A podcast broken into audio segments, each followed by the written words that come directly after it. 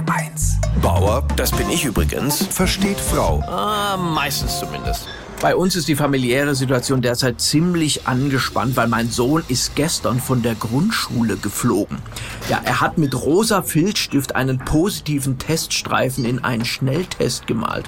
Natürlich kriegte er von mir dafür einen riesen Anschiss. Das Problem war nur, ich fand das halt auch irgendwie äh, lustig. Und das sind diese schlimmen Momente als Vater, wo sie sich entscheiden müssen zwischen Moralpredigt und High Five. Auf jeden Fall mache ich jetzt seit einer Woche Kinderbetreuung. Meine Frau ist ja arbeiten und das ist vor allen Dingen für meine Frau ein Problem, weil sie kann Verantwortung ganz schwer abgeben. Sie will alles immer unter Kontrolle haben. Das war übrigens schon früher so. Als unser Kleiner vor ein paar Jahren zum ersten Mal allein in die Kita ging, hat meine Frau plötzlich angefangen, sich für Drohnen zu interessieren. Auf weibliche Kontrolle reagiere ich inzwischen übrigens immer mit Humor. Gestern Abend fragte mich meine Frau, ist das Kind im Bett? Und ich antwortete, welches Kind?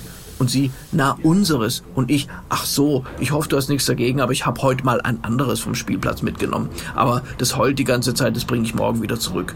Also ich fand diesen Scherz mal absolut gerechtfertigt. Denn wenn der Ehepartner Kontrolle ausübt, ist das ja im Grunde eine Misstrauenserklärung. Meine Frau glaubt, dass ich als Vater unfähig bin, auf unseren Sohn aufzupassen. Ich meine, aus Sicht einer Lehrerin hat sie da natürlich recht. Sie sieht alles, sie hört alles. Meine sinnlichen Fähigkeiten in der Erziehung heißen Irrsinn, Stumpfsinn, Wahnsinn. Ich bin halt Komiker. Ich setze in der Erziehung auch nicht so sehr auf Strenge, sondern auf die richtige Wortwahl.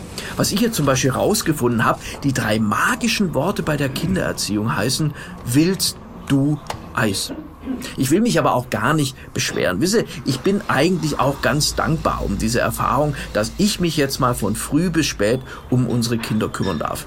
Kinder geben einem so viel zurück. Ich frage mich nur, warum das immer morgens um 5.21 Uhr sein muss. Bauer versteht Frau. Auch als Podcast auf hr1.de. HR1, genau meins.